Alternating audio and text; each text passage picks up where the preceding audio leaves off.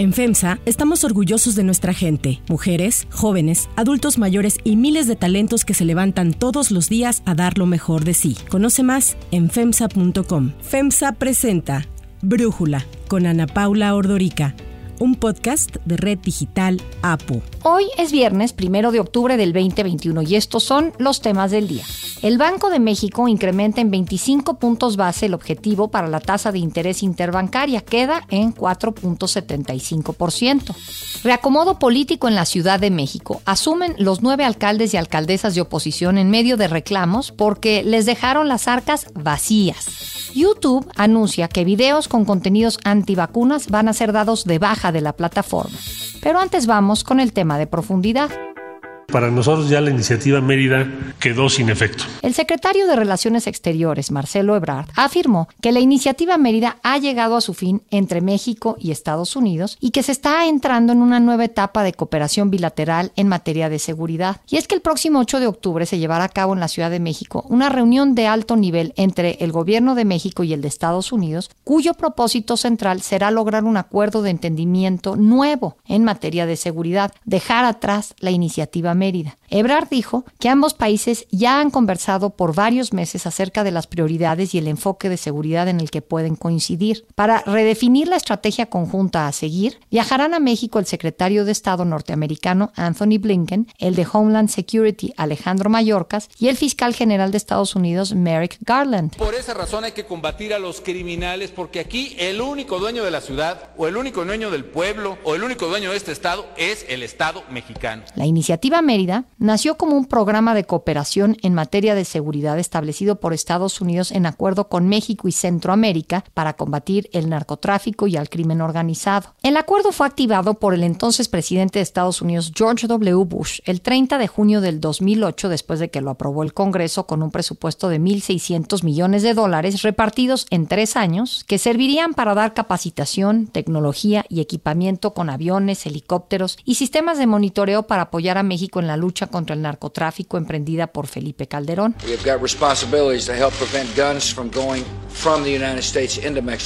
La iniciativa Mérida trazaba una serie de pasos para reducir la capacidad operativa del crimen organizado. Como parte del equipamiento brindado, fueron entregados 14 aeronaves a la Policía Federal y a la Marina Armada de México, entre ellas nueve helicópteros Black Hawk como los que utilizó el ejército estadounidense en la guerra en Irak. Sin embargo, la iniciativa Mérida no fue lo que se esperaba. Mientras México preguntaba dónde estaba el apoyo, Estados Unidos se cuestionaba si realmente estaba siendo utilizado de manera correcta lo que enviaban. A mediados del 2010, el ya presidente Barack Obama decidió dar un giro en la estrategia y señaló que los fondos se usarían principalmente en programas de capacitación en derechos humanos, así como detección y eliminación de la corrupción en policías, tribunales y funcionarios. Para Brújula, Ernesto López Portillo nos pone en contexto el tema. ¿La iniciativa Mérida fue un éxito? ¿No lo fue? ¿O tiene la iniciativa Mérida una evaluación distinta según cada país? Puedo decir que los diagnósticos de la seguridad entre ambos países no son iguales y también puedo decir que los énfasis generalmente tampoco son los mismos. Pero quizá también podemos decir que la relación bilateral en seguridad ha dejado muchísimo que desear, particularmente con un paradigma prohibicionista de las drogas que no ha producido resultados según sus fines declarados. Así que la pregunta es, ¿Habrá un nuevo acuerdo que tenga un diagnóstico común, soluciones realmente comunes, una colaboración auténticamente negociada y consensada que pueda ser evaluada, que rinda cuentas frente a las sociedades de ambos países? ¿O estaremos más en un acuerdo que llena un trámite político y diplomático en donde la realidad no se quiere enfrentar? Es decir, quizá la enorme diferencia que tienen ambos países en su mirada respecto a los temas de seguridad. Recordemos que Estados Unidos apenas ha dicho que la tercera parte del territorio de México está fuera de control del Estado. Así que ¿Habrá un diagnóstico y soluciones comunes? Está por verse. Si bien la iniciativa Mérida representa un intento para mejorar las condiciones de seguridad en la región, 13 años y 3 mil millones de dólares después, no ha logrado sus objetivos de proteger a Estados Unidos del tráfico de drogas ni a México de la violencia de las bandas criminales, según lo que vemos todos, pero bueno, está plasmado en un informe de la Comisión sobre Política de Drogas en el Hemisferio Occidental de Estados Unidos. Mientras que en el 2006 había cuatro grandes grupos criminales que controlaban el trasiego de droga, ahora hay entre 6 y 9 organizaciones con 28 bandas locales. Los recursos etiquetados cada año por el Congreso estadounidense a México tampoco han logrado reducir la capacidad operativa de los cárteles. Al contrario, vemos que han diversificado las actividades criminales. Un ejemplo es la batalla en Guanajuato entre el cártel Jalisco Nueva Generación y el cártel de Santa Rosa de Lima por el control del huachicoleo o la proliferación de los laboratorios clandestinos que han hecho del fentanilo una oportunidad para grupos criminales más pequeños. Desde hace dos años, el presidente Andrés Manuel López Obrador ya había dicho que quería terminar con la iniciativa Mérida. Eso no ha funcionado. No queremos que haya cooperación para el uso de la fuerza. Queremos que haya cooperación para el desarrollo. El canciller Marcelo Ebrard aseguró que el también llamado Plan Mérida no ha dado resultados puesto que hay aumento en el consumo de drogas, en la violencia, en el tráfico de armas y en consecuencia se debe hacer algo distinto. ¿Cuál es la prioridad de México? Reducir la violencia. Y para eso necesitamos en primer lugar que la cooperación con Estados Unidos se funde y tome como punto decisivo esa prioridad, porque no era así. El análisis. Para profundizar más en el tema, le agradezco a Jorge Fernández Menéndez, periodista, escritor en el, Excelsior, ahí se le puede leer de lunes a viernes, platicar con nosotros. Jorge, ¿tú crees que es una buena idea acabar con la iniciativa Mérida? Yo creo que sí es una buena idea porque la iniciativa Mérida ya está agotada. Es una iniciativa que se suscribió en 2007 por el presidente Calderón. El presidente Bush ha cambiado mucho las cosas. Hay cosas que no han cambiado. La violencia del narcotráfico, la presencia del grupo criminales y demás. Eso no ha cambiado, pero sí ha cambiado la situación, ha cambiado la realidad, han cambiado las administraciones, la realidad política en Estados Unidos y en México yo creo que hay que tener, evidentemente, un nuevo memorándum de entendimiento entre los dos países para establecer una estrategia conjunta. Una estrategia conjunta que además quizás es más urgente aún por la situación que estamos viendo en México, por la situación que está viviendo Estados Unidos con sus propios niveles de consumo de droga y por la distancia, hay que decirlo, la distancia que en estos temas tiene la administración Biden y la administración López Obrador, que exigen tener una, una estrategia común, por lo menos en los ámbitos bilaterales, en la lucha contra el crimen fundamentalmente. Sí, ahora, ¿qué puede contener esta nueva estrategia? Entiendo que cuando el gobierno de Calderón decide impulsar la iniciativa Mérida junto con el gobierno de Bush, lo que decían es queremos que acabe la certificación y queremos que nos den más recursos, porque con lo que nos dan y con la certificación la situación simplemente es insostenible. ¿Y ahora? Mira, la iniciativa Mérida fue una suerte de un híbrido del Plan Colombia que ya había tenido éxito en Colombia durante el gobierno de William Clinton. Entonces hubo, como tú dices, más recursos, eh, más dinero, un enorme intercambio de inteligencia, pero también un involucramiento mucho mayor de agencias estadounidenses en temas mexicanos, en un contexto de una concepción del enfrentamiento, lo que se le llamó, yo creo que erróneamente, la guerra contra el narcotráfico, que era una concepción común. Ahora no hay esa concepción común, no hay una visión común de cómo enfrentar a los grupos criminales. Yo creo que para que se pueda avanzar en este memorándum de entendimiento es fundamental un punto, que es que México adopte una posición más firme contra los grupos criminales y sobre todo en un capítulo que es la destrucción de las redes, la captura y enjuiciamiento de los capos del narcotráfico, que es lo que pide además la Casa Blanca en el informe que hacen anualmente sobre drogas que envió hace un par de semanas al Departamento de Estado. Me parece que eso es fundamental. En el caso de México lo que está pidiendo es un involucramiento diferente de las agencias estadounidenses en el tema. Lo cierto que desde el caso del general Cienfuegos prácticamente no hay intercambio de inteligencia y una relación de inteligencia intensa como la hubo en el pasado entre los dos gobiernos y me parece que entre esos dos puntos, el combate más firme a los cárteles y el que fluya una inteligencia mucho mayor es donde se pueden establecer los acuerdos. ¿Y es realista pensar que algo así se va a poder lograr? Me, yo veo un momento de cooperación muy complicado porque ahorita pues la doctrina Biden es todo en contra de China y ahí están en el mismo canal republicanos y demócratas. Y aquí en México pues eh, cuando la cumbre de la CELAC el, el canciller Marcelo Ebrard presentó con bombo y platillo una videoconferencia de Xi Jinping, invitan a Maduro, invitan a Díaz Canel. Yo no sé cómo va a haber confianza y cooperación entre ambos países cuando México pues claramente está volteando a ver donde justo Estados Unidos le duele más. Sí, estoy plenamente de acuerdo con lo que dices. Lo que hay que hacer es reajustar muchos para poder lograr ese... El memorándum de acuerdo se puede firmar, pero para lograr que el memorándum de acuerdo se convierta en otra cosa, hay que cambiar muchos temas. El tema de la relación con China es uno de esos capítulos. Yo no sé por qué nos cuesta tanto entender que, nuestro destino y que nuestra situación y nuestro presente está en primer lugar eh, en la relación con Estados Unidos y con el TEMEC, en segundo lugar por el acuerdo que también tenemos con Europa y esas son nuestras dos relaciones principales, no está en China, al contrario. Como han dicho muchos analistas,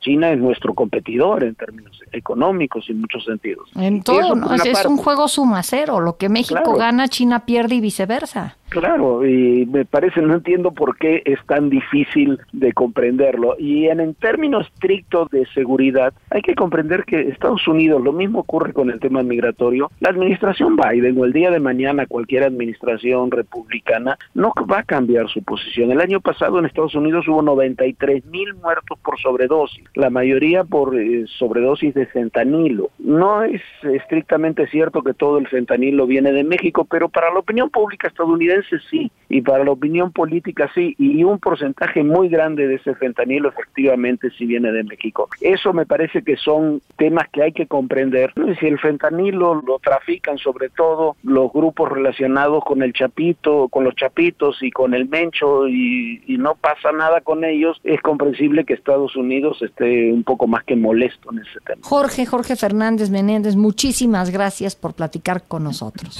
Si te gusta escuchar Brújula, te invitamos a que te suscribas en tu aplicación favorita o que descargues la aplicación Apo Digital. Es totalmente gratis y si te suscribes será más fácil para ti escucharnos. Además, nos puedes dejar un comentario o calificar el podcast para que sigamos creciendo y mejorando para ti. Hay otras noticias para tomar en cuenta. 1. Tasa de interés.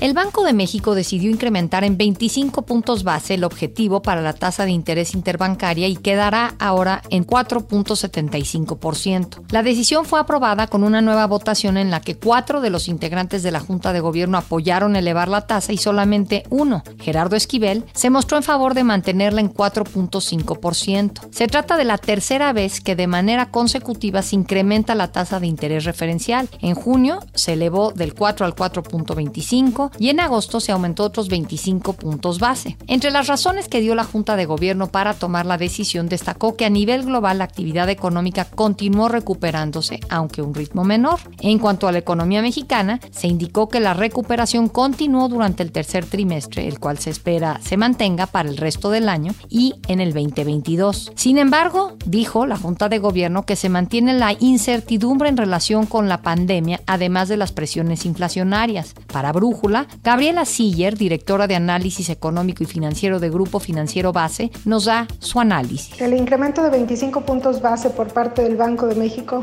ya era ampliamente esperado por el mercado, razón por la cual el peso no se apreció. La gran sorpresa del comunicado fue que la subgobernadora Galia Borja votó a favor del alza en la tasa de interés. Con la tasa nominal objetivo en el nivel actual de 4.75% y la inflación general que se ubica la primera quincena de septiembre en un nivel de 5.87%, se tiene en México una tasa de interés real en menos 1.12%. Cabe destacar que a pesar de las alzas de la tasa de interés en este año, todavía no se regresa a los niveles que se tenía previo a la crisis del coronavirus, cuando la tasa objetivo del Banco de México se ubicaba en un nivel del 7%. 2. Reacomodo político. El mapa político de la Ciudad de México cambia a partir de hoy cuando asuman los nueve alcaldes de oposición que ganaron en las elecciones del 6 de junio. Se trata de Lía Limón en Álvaro Obregón, Margarita Saldaña en Azcapotzalco, Santiago Taboada en Benito Juárez, Mauricio Tabe en Miguel Hidalgo, Sandra Cuevas en en Cuauhtémoc, Giovanni Gutiérrez en Coyoacán, Adrián Rubalcaba en Coajimalpa, Luis Gerardo Quijano en La Magdalena Contreras y Alfa González en Tlalpan. Los alcaldes y alcaldesas de oposición han denunciado varias veces que los procesos de transición y de entrega-recepción han sido opacos y que se les ocultó información por parte de las autoridades salientes. En la realidad es que se nos está metiendo el pie, que se nos oculta la información,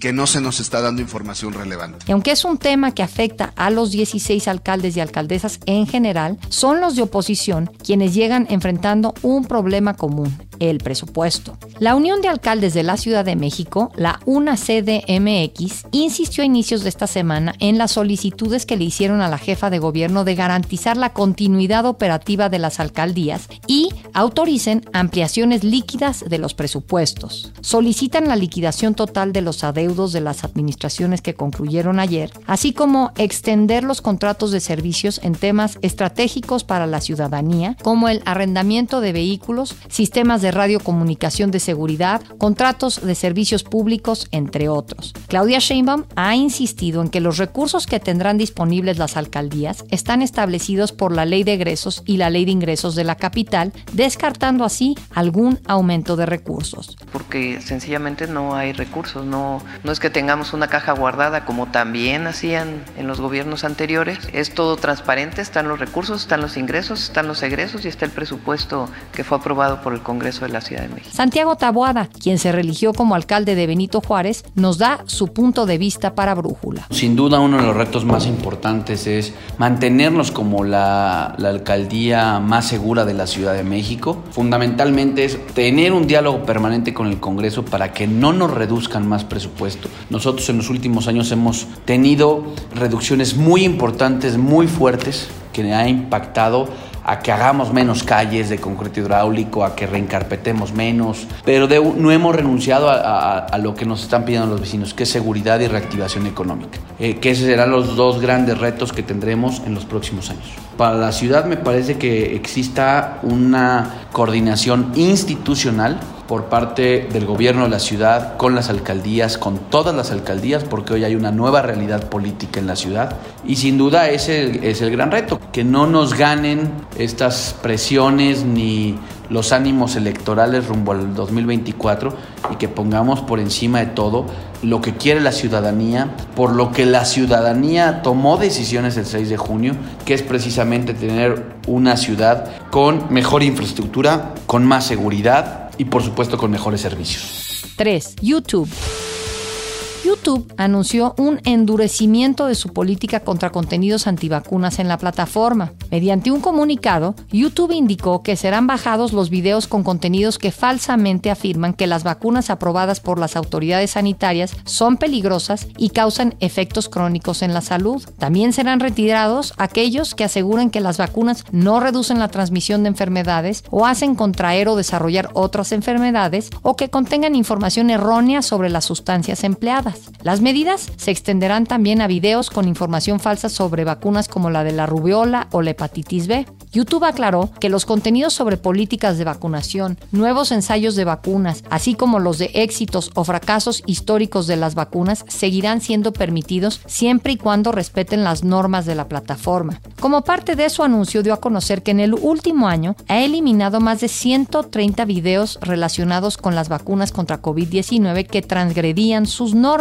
El anuncio de YouTube llegó después de que el martes pasado suspendiera las cuentas alemanas de la televisión pública rusa RT por difundir información falsa sobre COVID-19. Esta medida llevó a Moscú a reaccionar rápidamente, calificando la acción como censura y amenazó con bloquear a YouTube de Rusia si no levantaba la sanción. Yo soy Ana Paula Ordorica, Brújula lo produce Batseba Feitelson. En la redacción, Ariadna Villalobos. En la coordinación y redacción, Christopher Chimal. Y en la edición, Omar Lozano. Los esperamos el lunes con la información más importante del día. Que pasen un muy buen fin de semana. Oxo, Farmacias ISA, Cruz Verde, Oxo Gas, Coca-Cola FEMSA, Invera, Torrey y PTM son algunas de las muchas empresas que crean más de 245 mil empleos tan solo en México y generan valor como parte de FEMSA. FEMSA presentó Brújula con Ana Paula Ordorica, un podcast de Red Digital APO.